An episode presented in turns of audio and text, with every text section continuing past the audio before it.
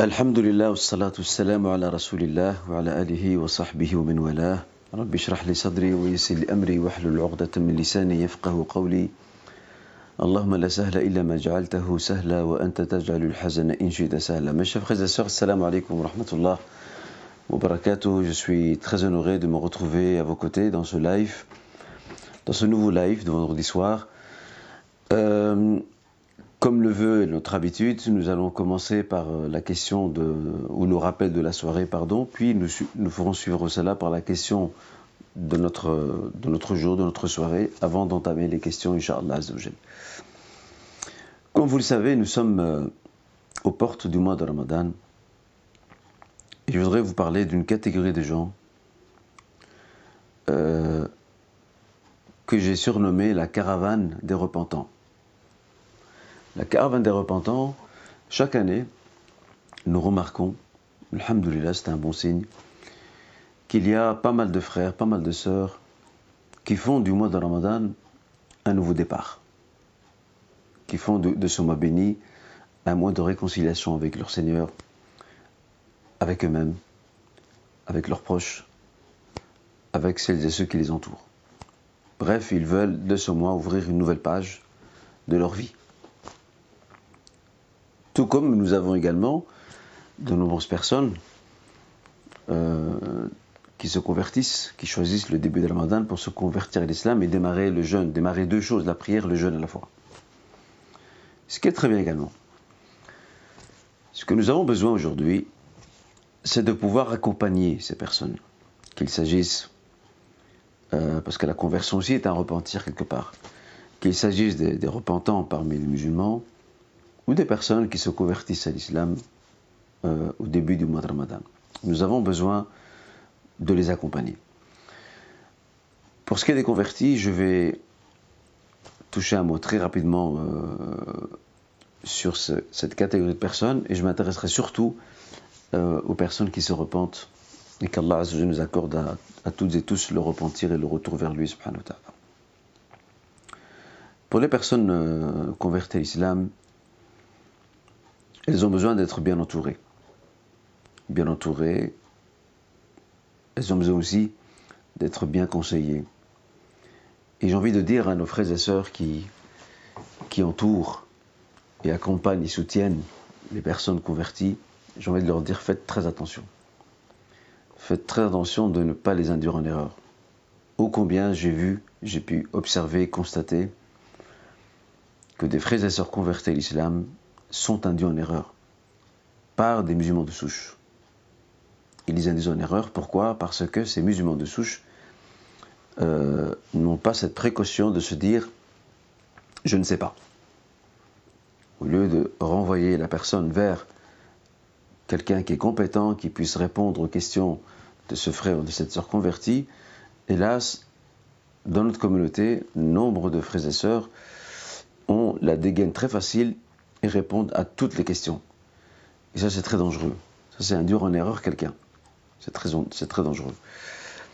Euh, voilà, donc ce qui est important, c'est de pouvoir euh, les, orienter vers, vers, les, personnes, les personnes sources, dirais-je, et aussi veiller à, à, les accompagner et surtout à fortifier leurs pas au début, de manière à ce qu'ils progressent étape par étape, sans pour autant brûler celle-ci. Et ceci est un autre problème aussi, euh, auprès duquel je voudrais m'arrêter avant de passer au repentant. Très souvent, hélas, de par le passé, je parle dans tout cas de l'expérience que j'ai eue, de par le passé, il y a des frères et sœurs qui sont très zélés, qui euh, incitent les convertis à faire beaucoup de choses à la fois.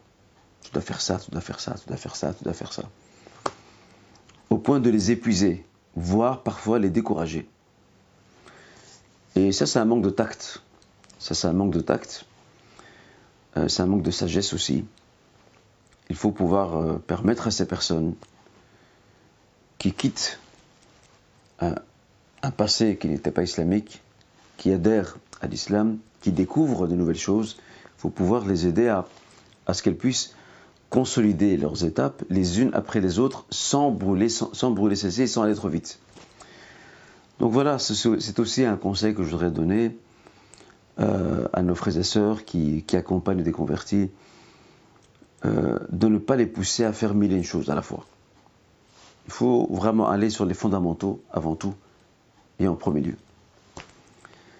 et aussi, je, tenais à saluer les associations euh, qui à Bruxelles et, aussi en Wallonie, euh, qui accompagnent les convertis, qui essaient de les réconforter, surtout que certains convertis malheureusement passent par des situations difficiles, euh, entre autres une situation de rejet de la part de la famille, pour ne citer que ça.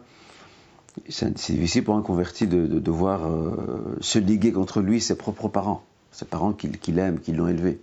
C'est très difficile je ne dis pas que c'est le cas pour tous les convertis. Il y a des convertis, euh, ils ont une très bonne relation avec leurs parents. Ils réussissent à, les, apaiser, à les rassurer. Mais il y en a d'autres où ça se passe très mal.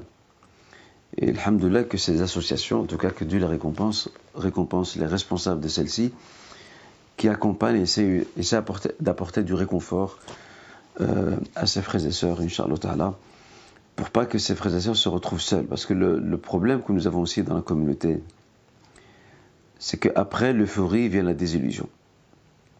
Il y a des convertis qui, viennent euh, proclamer leur, leur témoignage de foi dans une association, dans une famille, dans une mosquée. Tout le monde est content, tout le monde est heureux.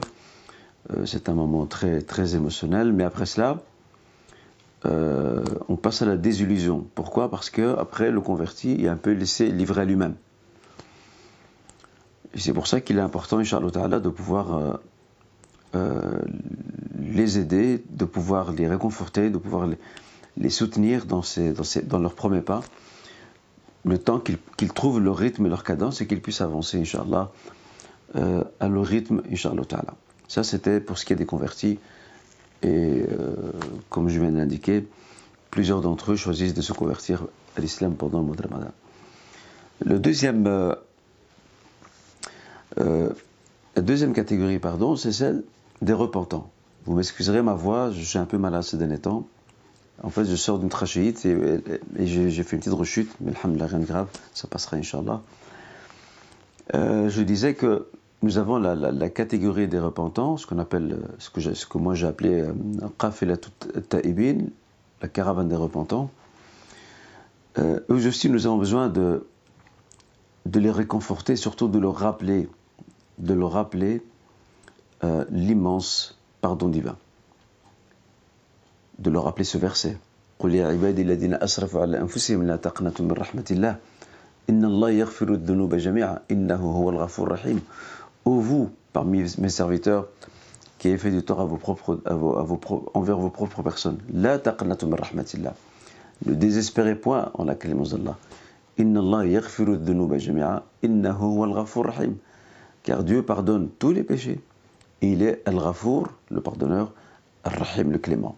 Ce sont ce genre de paroles divines que nous devons rappeler à ces frères et sœurs qui ont un passé très tumultueux, un passé où ils étaient loin de Dieu.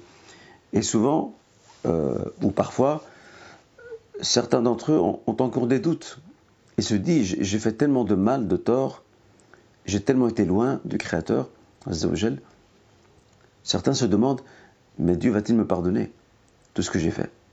Ils ont honte de, eux-mêmes, ce qui est déjà bien quelque part. Le prophète me disait le, le regret fait office de repentir. Mais en même temps, ce que le message qui doit pouvoir parvenir à ces frères et sœurs qui se repentent, qui reviennent vers Dieu pendant la mandane, qui veulent ouvrir une nouvelle page, c'est de leur rappeler que la rahma, la clémence dans la n'a pas de limite. Elle n'a aucune limite. Elle n'a pas de rive. Allah Azzawajal accueille chaque serviteur. Chaque serviteur qui fait le pas vers lui, qui revient vers lui, il l'accueille. Dans le hadith, euh, hadith divin rapporté par Muslim, euh, le Seigneur dit nahar. Dieu tend sa main de nuit afin que ceux qui se repentent de jour puissent trouver accueil auprès du Seigneur. Et le Seigneur tend sa main de jour pour ceux qui se repentent la nuit, pour qu'à leur tour ils trouvent un accueil favorable auprès de leur Créateur. Les portes du divin ne sont jamais fermées, elles sont tout le temps ouvertes. sont tout le temps ouvertes. Le prophète nous apprend, sallam, il nous dit que la, la rahma, elle se divise en 99 parties. En 100 parties, pardon. En 100 parties. Allah n'a fait descendre sur terre qu'une seule partie de cette rahma, qu'un seul segment de cette clémence. Que les serviteurs et les créatures, de manière générale, euh, se partagent entre elles. Ils manifestent cela entre elles. Et les 89, 99 ou 99 segments et parties de la rahma restent chez lui, subhanahu wa ta'ala. Ça démontre à quel point sa rahma est immense. Elle n'a pas de limite. Donc déjà, il y a cette parole-là. Ensuite, c'est de leur rappeler qu'il n'y a personne qui ne fait pas de faute dans son parcours. Les gens ont peur d'être jugés. Lorsqu'elles ont peur d'être jugées, elles ont peur de faire le pas, de revenir. Parce qu'elles se disent que si elles reviennent, euh, le doigt sera toujours tourné vers elles. Certains auront toujours tendance à leur rappeler leur passé, chose qu'on ne peut pas faire. Le passé appartient à Dieu, il ne nous appartient pas à nous. Dieu seul est maître du passé. C'est lui qui le pardonne, s'il le veut, et s'il y a un repentir sincère en retour. Là aussi, nous devons rappeler à ses frères, à ses sœurs, qui reviennent vers Dieu pendant le Ramadan, qui sont souvent, et qui laissent derrière eux un passé très lourd, et qui ont peur du regard des gens, de la famille, de la communauté, etc. On a envie de leur dire aussi, leur rappeler la parole prophétique. Adam disait le prophète. Tous les fils d'Adam se trompent. Et les meilleurs parmi ceux qui se trompent, les meilleurs. Les ceux qui se repentent, qui reviennent vers Dieu, qui reviennent vers Allah Et c'est ça qu'on a besoin aujourd'hui. Nous avons besoin de, cultiver, de manifester cette rahma envers ses frères et ses sœurs qui reviennent. Nous n'avons pas le droit de scruter leur passé. Nous n'avons pas le droit de juger ce qu'ils ont fait. Nous avons tout simplement le devoir de les accompagner. Et surtout quand Ramadan commence, de les accompagner. Ils auront des pas fragiles, mais de les, fortifier, d'avoir euh, une écoute, de pouvoir euh, leur prodiguer les meilleurs conseils, euh, de leur apporter du réconfort. Bref, de faire en sorte que leur démarrage, durant ce mois béni qui approche, Inch'Allah, grand là, que ce démarrage certes, va être lent au début, mais c'est un démarrage qui sera sûr. Pourquoi? Parce que la personne fait des pas, elle se sent bien entourée, euh, elle reprend vie, elle, elle, reprend confiance en son Créateur. C'est ainsi qu'elle avance euh, étape par étape. Voilà donc ce que je voulais dire par rapport à, à ces deux aspects-là, les convertis et aussi les personnes repentantes. Qu'Allah Azzawajal euh, nous compte parmi les repentants, qui nous accorde sa grâce dans cette vie et dans l'autre, et que le Seigneur euh, manifeste à notre égard son indulgence malgré nos manquements, malgré nos fautes, malgré notre insouciance, malgré notre négligence, qu'il puisse manifester toujours à notre égard cette rahma qu'il a promise à tous ses serviteurs qui font le pas vers lui. Voici donc euh, pour ce qui est du rappel de notre soirée. Maintenant, pour la question du jour, comme vous le savez, le mois de Ramadan, c'est le mois du jeûne, certes, c'est le mois du retour vers Dieu, c'est le mois du Coran aussi. Mais le mois de Ramadan, c'est aussi le mois de la prière, certes, également, surtout que maintenant, les, les restrictions sanitaires ont été levées, donc on pourra enfin prier euh, en groupe et en communauté, euh, célébrer les prières de Tarawih, alors qu'autrefois, c'était les années précédentes, c'était plutôt difficile et compliqué. Le mois de Ramadan, c'est aussi le mois du savoir. C'est le mois des bonnes résolutions. C'est le mois aussi où on essaye de faire des bonnes choses, de donner de nous-mêmes et de montrer cela à notre Créateur, le meilleur de ce que nous avons. C'est aussi ça le mois de Ramadan. Permettez-moi, mes chers frères et sœurs, de rappeler que la quête du savoir ne s'arrête jamais. Nous devons être, et j'aime à rappeler cette phrase, nous devons être des apprenants permanents. Quel que soit le savoir, à partir du moment où ce savoir est utile, il est profitable, qu'il soit religieux ou profane, nous devons nous inscrire dans cette permanence de la quête et de l'acquisition du savoir, jusqu'à la fin de nos jours, Inch'Allah. Aujourd'hui, je voudrais vous présenter un jeu. C'est un jeu de société, c'est un jeu euh, de famille aussi, qui réunit la famille. Euh, c'est un très beau jeu qui s'intitule euh, Hassanat Village. Je vais le montrer ici à l'écran. Hassanat Village. Je ne sais pas si vous le voyez. Hassanat Village. Je vais le tourner ici pour que vous voyez l'envers de la boîte. En fait, le but de ce jeu, le but de ce jeu, mes chers frères et sœurs, c'est de, c'est d'encourager les gens à travers ce jeu qui ne se veut pas seulement ludique. Ce jeu se veut ludique, il se veut instructif et il se veut aussi éducatif. J'entends par jeu éducatif dans le sens où le concepteur de ce jeu euh, veut pousser les gens à adopter de bonnes habitudes. D'où le titre Hassanat, de gagner des Hassanat, de prendre ses habitudes, de faire des belles choses, de tendre la main, d'ouvrir son cœur, de participer à toute œuvre bénéfique et profitable pour nous et pour autrui dans cette vie et dans l'autre.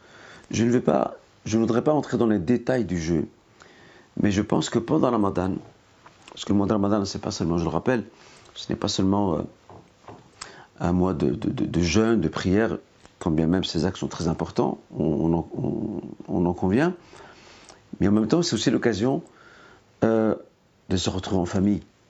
Pourquoi pas de consacrer un moment euh, pour réunir, réunir la famille, les enfants autour, et même des amis aussi, autour d'un jeu comme celui-ci. Je ne dis pas que c'est le seul, il y en a d'autres, mais ce jeu-là, il est très intéressant. D'ailleurs, euh, je tenais une fois de plus à remercier le, concepteur du jeu et l'initiateur du projet, le frère Amin Rahali de Paris, qui m'avait aussi sollicité pour euh, relire les cartes et pour euh, les corriger éventuellement. Donc, je ne suis pas le seul. Hein. Il y a aussi un autre acteur religieux en France qui a participé, je pense deux, je pense, si ma mémoire ne me trompe pas, qui ont participé à la relecture. Donc c'est un privilège pour moi de, relire les différentes cartes et d'apporter les corrections qu'il fallait. Euh, en tous les cas, c'est un, un, jeu que je recommande parce qu'on apprend des choses euh, sur notre foi, sur euh, notre histoire, sur les personnages illustres de l'islam. c'est un moment de détente. Et en même temps, on adopte de bonnes habitudes. Moi, pour moi, mieux vaut ça que faire comme certains pendant la Ramadan, qui passent leur temps à suivre les séries, que ce soit en arabe ou en français, et qui quelque part euh, perdent plus leur temps qu'autre chose, sans parler du fait qu'ils s'abrutissent à rester des heures et des heures, que ce soit avant le Maghreb ou après le Maghreb, euh, des heures et des heures la nuit pour certains, des heures et des heures devant, devant leur télévision, devant leur écran de TV. Au moins ils apprennent quelque chose. Au moins ils se rendent utiles, au moins ils évoluent dans leur foi, dans leur piété, dans leur comportement, etc. Voilà donc pour ce qui est de ce jeu. Je tiens à vous le remontrer une autre fois. Et bien sûr, il n'y a pas d'âge pour jouer. Il n'y a pas d'âge, donc le voici. Donc il n'y a pas d'âge, autant pour les enfants que pour, euh, les, adultes. D'ailleurs ici, ils mettent euh, de, de 7 ans à 99 ans, donc à 99 ans, pour vous dire euh, que c'est que c'est pour tout le monde, Inch'Allah. Et ça renforce ça aussi, ça crée aussi, ça, ça, des liens au sein même de la famille autour du savoir. Euh, non seulement on, on, on, décomplexifie la relation parent-enfant, ça permet de créer une complicité, ça permet de passer des bons moments ensemble et de s'instruire, de se rendre utile et aussi d'adopter, comme je disais, pour le futur des bonnes habitudes. Et c'est d'ailleurs euh, l'un des objectifs qui doit être le nôtre, Inch'Allah, durant ce mois de. Voilà tout. C'est ce que je tenais à vous dire, Inch'Allah, par rapport à, la question de la soirée. Permettez-moi, Inch'Allah, sans plus tarder, de, d'entamer nos questions. Bédnillah. Je voudrais donner ma zakat à mes deux tantes qui vivent au Maroc, respectivement de 50 et 60 ans, sans mari ni enfant. Elles reçoivent euh, une rente toutes les deux de 100 euros par mois. Aujourd'hui, l'une d'entre elles a des soins dentaires à faire et l'autre des examens chez un gastro-entérologue. Sont-elles éligibles à la zakat? Si oui, cet argent peut-il servir pour leurs soins médicaux? La réponse est sans hésitation oui, à deux niveaux. Le premier niveau, c'est que la zakat peut être donnée à ses tantes, à ses oncles, euh, sans aucun problème. Et deuxièmement, effectivement, la zakat peut être utilisée pour des soins médicaux. Pourquoi? Parce que c'est un aspect aussi que je développe, euh, d'ailleurs je ne vais pas trop le détailler pour ne pas spoiler mon livre sur la zakat, c'est un aspect que je développe aussi dans mon livre. La zakat, elle ne sert pas seulement, mes chers frères et sœurs, à nourrir quelqu'un et éventuellement à, à le vêtir. La zakat a aussi d'autres finalités. Et la principale finalité, c'est de permettre à cette personne de vivre dans la dignité, le karama. Et les soins de santé participent à renforcer cette dignité. Et pour ce faire, la zakat, sans aucun problème, peut être donnée à, des proches, des tantes en tout cas ici. Pour ce qui est des parents, j'ai nuancé cette, question-là dans, le chapitre de mon livre intitulé euh, Questions fréquemment posées. Euh, je vous laisserai découvrir. A une petite nuance que j'ai apportée par rapport à ça, Inch'Allah. Sinon, euh, les tantes, les oncles, il n'y a aucun problème. On peut leur donner les zakat. Euh, et ça peut servir pour couvrir des soins médicaux sans aucun souci, Inch'Allah. Et pour plus de détails, je dirais aux frères ou à la sœur de retourner, Inch'Allah, vers mon ouvrage. Je rappelle qu'il sera là à partir du 25 mars. Je reviendrai sur mon livre à la fin du, live pour vous donner quelques petites précisions, Inch'Allah. Euh, le dont je dispose ne fait pas état des pauses de lecture nécessaires, ce qu'on appelle al en arabe. À ne pas confondre avec euh, le fait de se mettre debout. al ici, dans, la terminologie des sciences coraniques, c'est le pluriel de waqf. Dans le Coran Karim, il y a des, il y a des sigles qui appellent à, s'arrêter à certains versets, de manière recommandée obligatoire, ou à lier certaines parties de versets, avec l'interdiction de s'arrêter. D'accord? On appelle ça al-waqf al-lazim, al-waqf al-mamnou', euh, al-wasl, et ainsi de suite. Donc euh, l'arrêt euh, obligatoire ou encore l'arrêt interdit, ou il y a aussi le fait de, de relier des parties du verset et de, les lire d'une traite. Donc ici, notre sœur nous dit ici, le mushaf dont je dispose ne fait pas état des pauses de lecture nécessaires je ne voudrais pas commettre d'erreur de lecture en parenthèse si elles existent. Point d'interrogation. Dois-je changer de mushaf Moi, je dirais oui. Inch'Allah, je pense que le mieux, c'est de, choisir un mushaf dans lequel il y a ces fameux symboles et sigles qui indiquent les temps d'arrêt euh, de lecture nécessaires, obligatoires ou non. Euh, parce qu'effectivement, l'arrêt ou non impacte la compréhension du verset. Et on peut attribuer à Dieu Allah ce qu'il n'a jamais dit, ou ce qu'il n'a jamais voulu entendre par le propos, par le verset euh, qui se trouve euh, dans son livre ça. Je prends un exemple. Euh, un jour, il y a un lecteur à Moukre qui semble-t-il était plus porté sur l'embellissement de sa voix que sur le respect des règles liées aux arrêts, aux pauses de lecture. Il a lu ce verset qui se trouve dans la sourate Les femmes, sourate Nisa. Je vous donne le verset en arabe, puis après je vous donnerai la traduction. Man yuti'ir rasoul faqad ata'a Allah. Wa man tawalla, et s'arrêter là. Fama arsalnaka alayhim hafidha. Man yuti'ir rasoul, celui qui obéit messager. Faqad ata'a Allah, aura obéi à Dieu. Wa man et celui qui se détourne. Fama arsalnaka alayhim hafidha. Nous ne t'avons pas envoyé auprès d'eux comme gardien. Ça, c'est le verset, la traduction du verset. Alors, ce mot ce lecteur, qu'a-t-il fait? Il s'est arrêté là où il ne faut pas s'arrêter. Il a dit rasoul faqad Allah wa. Ça signifie celui qui, euh, celui qui obéit au messager, c'est comme s'il avait obéi à Dieu et à ceux qui se détournent de Dieu. Ça, c'est une erreur, c'est une erreur grave le sens ici, il est très pernicieux. Normalement, il faut pouvoir poursuivre le verset ou alors, s'arrêter à, Allah. Mais rasoul Allah. Ça, c'est bon. souvent c'est parce qu'il a, il un manque de souffle, donc il aurait, dû s'arrêter à ce niveau-là. Mais Rasoul, Allah, il s'arrête là. Et puis il peut reprendre. Mais s'arrêter à, à donc ça signifie que celui qui obéit au messager, c'est comme s'il obéissait à Dieu. Et à ceux qui se détournent de Dieu, c'est un sens, euh, le sens est travesti du verset. Donc pour cette raison-là, je, recommande effectivement à notre sœur de se tourner vers un mushaf où il y a les, symboles, les sigles qui indiquent les moments d'opposé d'arrêt. Inch'Allah ta'ala. Euh, alors, la question suivante. Euh, votre livre sur la zakat n'est pas disponible à la France en vente. Le sera-t-il prochainement?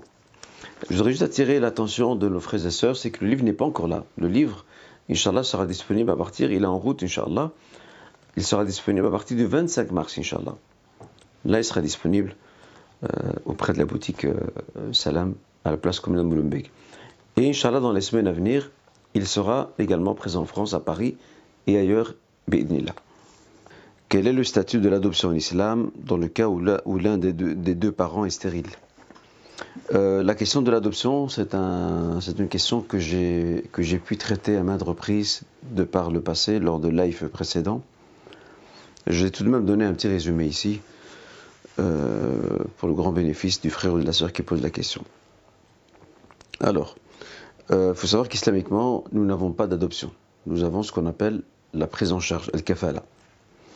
C'est d'ailleurs euh, le régime juridique ou le statut juridique en application dans les pays musulmans.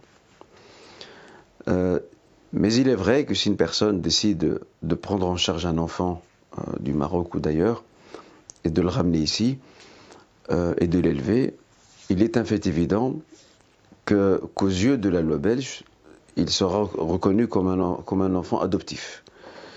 Mais en soi, le problème n'est pas là. Ça, c'est une démarche administrative nécessaire, parce que bon, euh, pour que cet enfant ait ses droits, euh, il faut qu'il soit reconnu comme tel, il faut qu'il ait un statut. Euh, il faut surtout faire attention à la question de savoir cet enfant, premièrement, lorsqu'il grandira, il devra bien sûr prendre conscience que, que ceux qui l'ont élevé ne sont pas ses vrais parents, d'une part. Donc il faudra attendre le moment approprié, adéquat pour le lui expliquer. Deuxièmement, euh, faire attention à la, question du, mahram ou de la mahramiya. Je m'explique.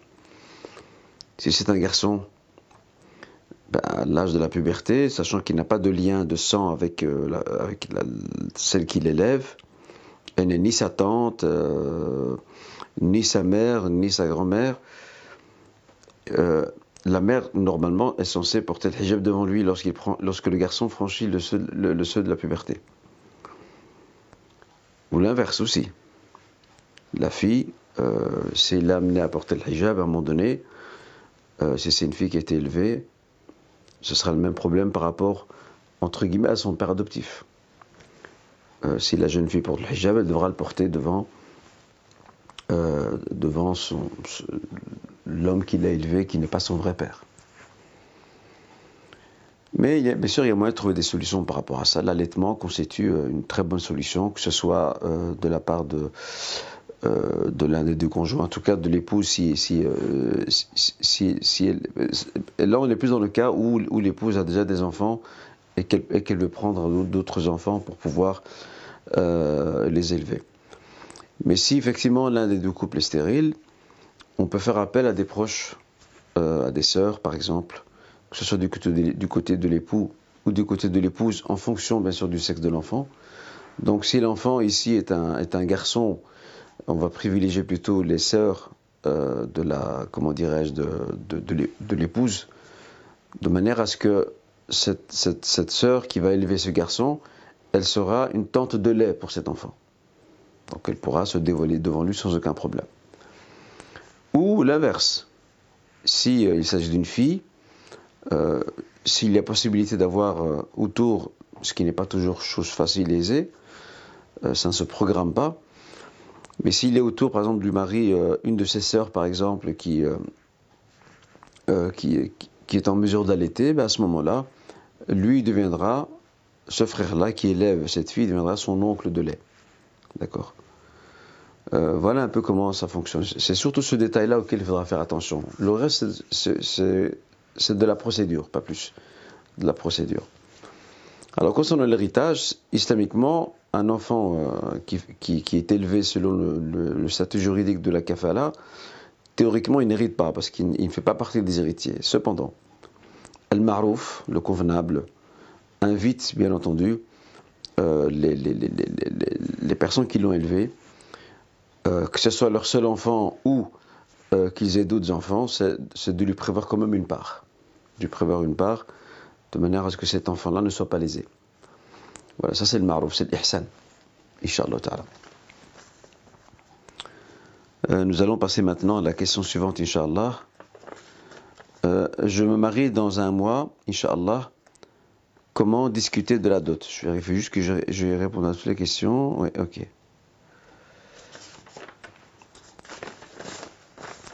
Je me marie dans un mois, Inch'Allah. Comment discuter de la dot? Euh, alors, le prophète nous apprend que la meilleure des dots est celle qui est moindre. Le prophète n'a jamais défini euh, une norme par rapport à la dot en termes de quantité.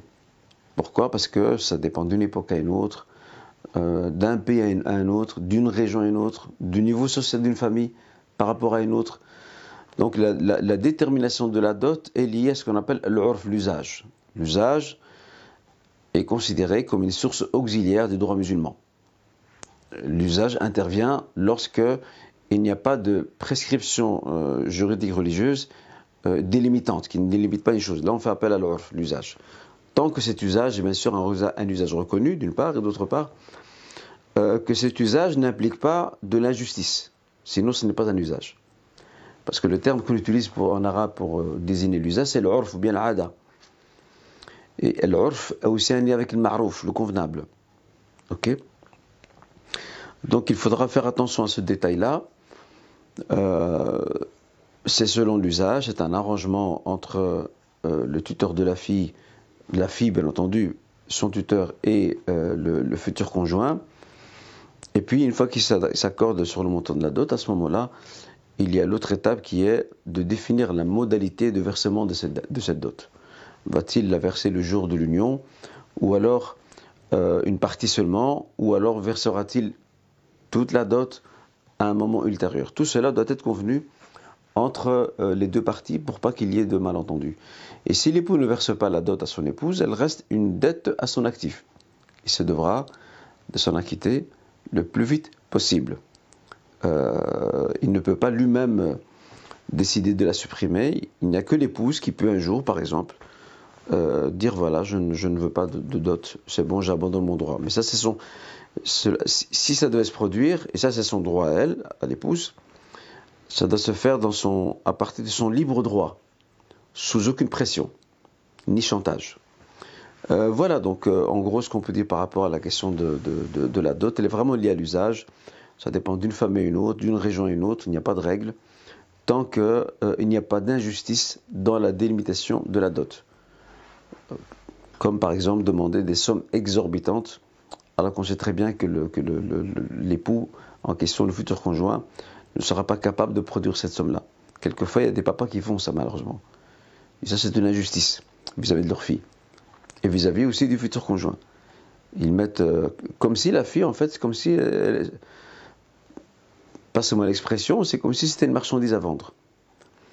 Euh, le dernier mot concernant la délimitation de la dot revient non pas au père, mais à la fille. Voilà ce qu'on peut dire à ce niveau. Euh, y a-t-il un délai à respecter entre l'union religieuse et l'union civile?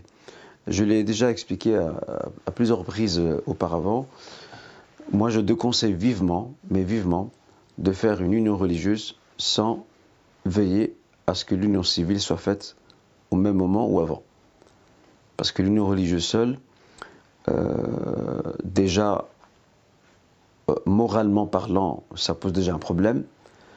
Et deuxièmement, euh, le mariage religieux, au sens strict du terme, n'apporte aucune garantie de protection, surtout à l'épouse. Demain, il y a un conflit avec l'époux, monsieur disparaît, Et c'est la sœur qui se retrouve, l'épouse qui se retrouve dans, des déboires et des difficultés, parce que si elle a envie de se remarier, elle ne sait pas où il est, elle doit chercher après lui, peut-être même il la met enceinte, après ça, il ne, veut plus d'elle. Donc ça se prête à beaucoup de dérives. Euh, les mariages islamiques oraux se prêtent à énormément de dérives. Et pour cette raison, il faut absolument qu'il y ait un acte officiel qui protège. Je, l'ai encore dit il n'y a pas très longtemps.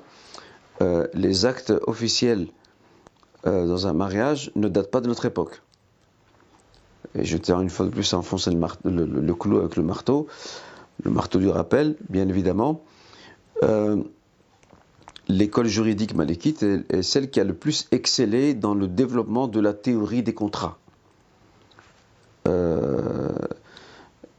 et l'insistance faite pour que ces unions, que ce soit le mariage, que ce soit d'autres formes de contrats, que, que, que ces accords soient, soient ratifiés, soient signés, que les conditions soient clairement émises et que cela engage les deux parties.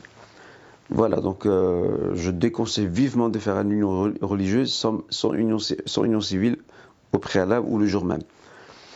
Euh, maintenant, il y a un autre point sur lequel je voudrais m'arrêter, qui n'est pas dans la question, mais je, je l'apporte comme complément d'information.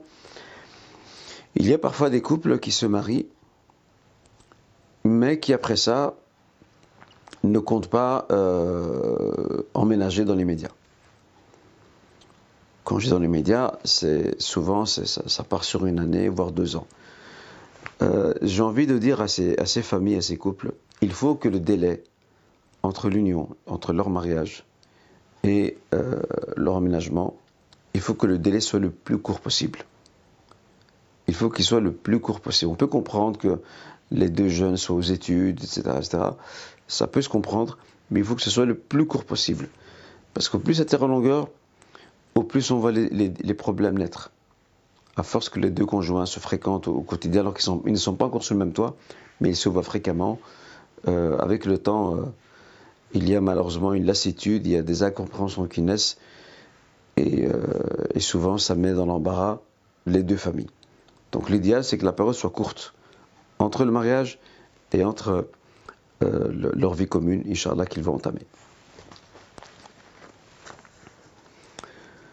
Concernant une, fausse couche tardive, 5 mois, la harira est-elle également recommandée comme pour un nouveau-né? Euh, La réponse euh, est la suivante. D'abord, rappelons que selon l'avis de nombre de savants, la harira est une sunna mu'akkada, une sunna fortement recommandée, qu'il ne faut pas délaisser, bien sûr. Ce n'est pas parce qu'elle est sunna mu'akkada qu'il faut la laisser tomber.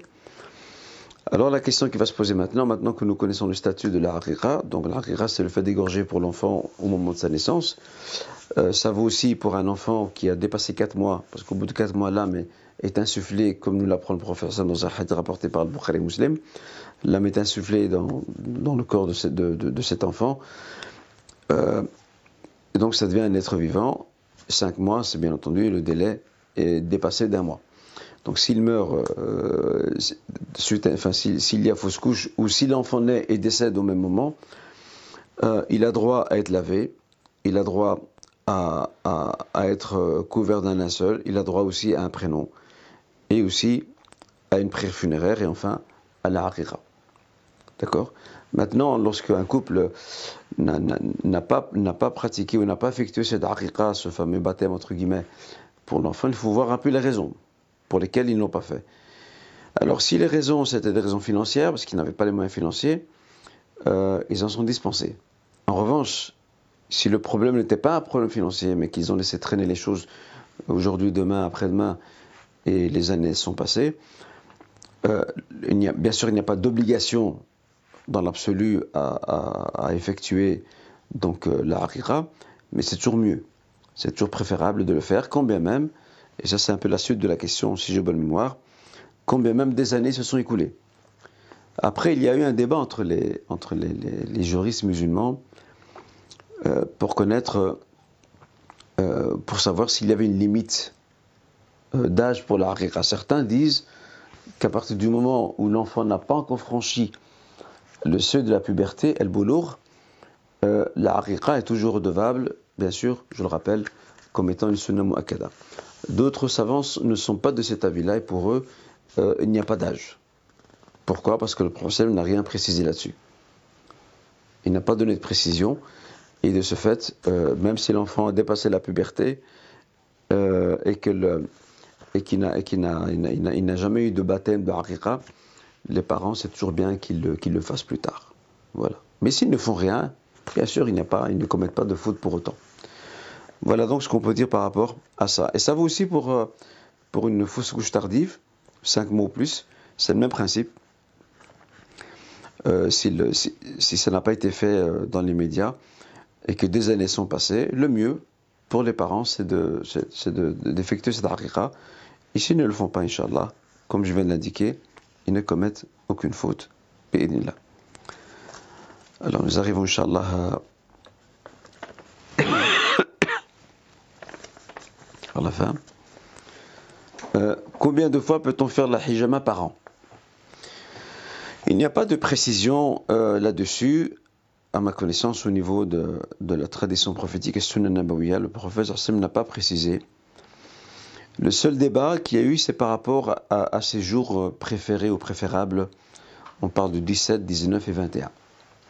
On parle de samedi, dimanche et mardi. Pour ce qui est des, jours désignés et définis, 17, 19, 21, il y a un grand débat entre les savants du hadith quant, à l'authenticité des hadiths euh, qui, déterminent ces jours, 17, 19, 21.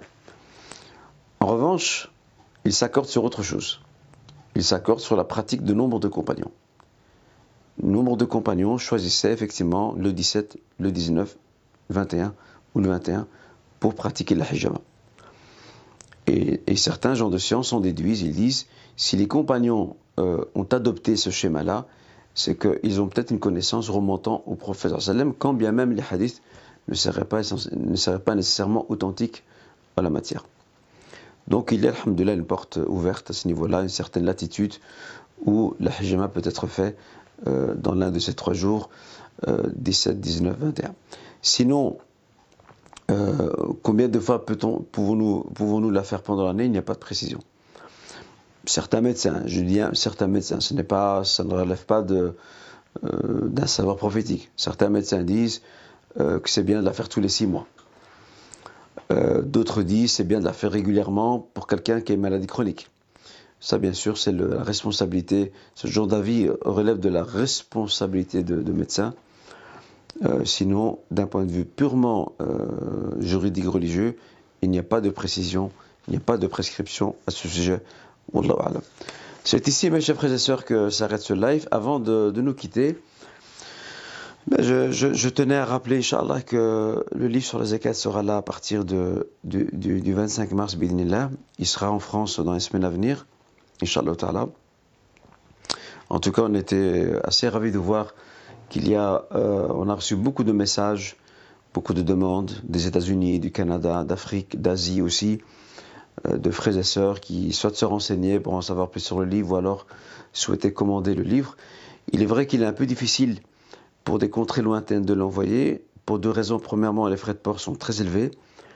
Et deuxièmement, parfois pour certaines contrées, l'envoi n'est pas sécurisé. Le livre peut se perdre sur le chemin. Mais nous réfléchissons, Inch'Allah, en tout cas l'équipe qui gère euh, le site en ligne, réfléchit sur euh, une solution, Inch'Allah, alternative pour celles et ceux qui, habitent loin et qui souhaiteraient le commander. J'espère qu'ils réussiront à dégager euh, une solution allant dans ce sens, Inch'Allah. Sinon, je tenais à vous informer que qu'il y aurait une capsule, Inch'Allah, qui sera publiée durant ce week-end. C'est une capsule à travers laquelle je réponds à cinq questions euh, concernant mon ouvrage. C'est une forme de présentation sommaire du livre pour celles et ceux qui veulent en savoir un peu plus sur Charlotte Allah. Bon, je n'en dis pas beaucoup parce que le but c'est de vous laisser découvrir aussi le livre une fois que vous l'avez entre vos mains, mais au moins ça vous donne une petite idée, euh, un avant-goût, un aperçu euh, du livre de façon générale.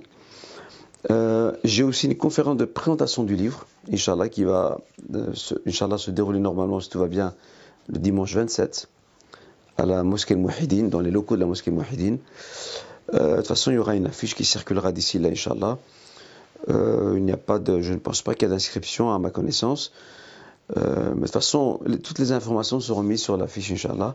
Et bien entendu, à la fin de cette conférence présentation avec PowerPoint, bien entendu, il y aura une question séance-réponse et après une séance dédicace pour celles et ceux qui souhaiteraient que je, leur mette une petite signature, Inch'Allah, souvenir dans leur exemplaire, tout comme il y aura des exemplaires qui seront vendus sur place également, Inch'Allah. Donc voilà donc, et Inch'Allah, s'il y a d'autres nouvelles, euh, nous n'hésiterons pas à les partager avec vous. Barakallahu fikum à tous et tous. Un très grand merci à vous pour votre confiance. Et je vois, alhamdulillah, que ce, que ce, que ce, que ce sujet euh, intéresse beaucoup de monde. En tout cas, j'espère en tout cas que, que grâce à ce livre, euh, il y aura, les gens en, sauront davantage sur ce pilier, hélas, assez oublié, et que ça permettra aussi, Inch'Allah, de, de, mieux euh, respecter, d'être davantage fidèle à, ce, à cette prescription, Inch'Allah, qui est celle de la zakat, ce grand pilier de l'islam, ô combien oublié, si pas négligé, par nombre d'entre nous.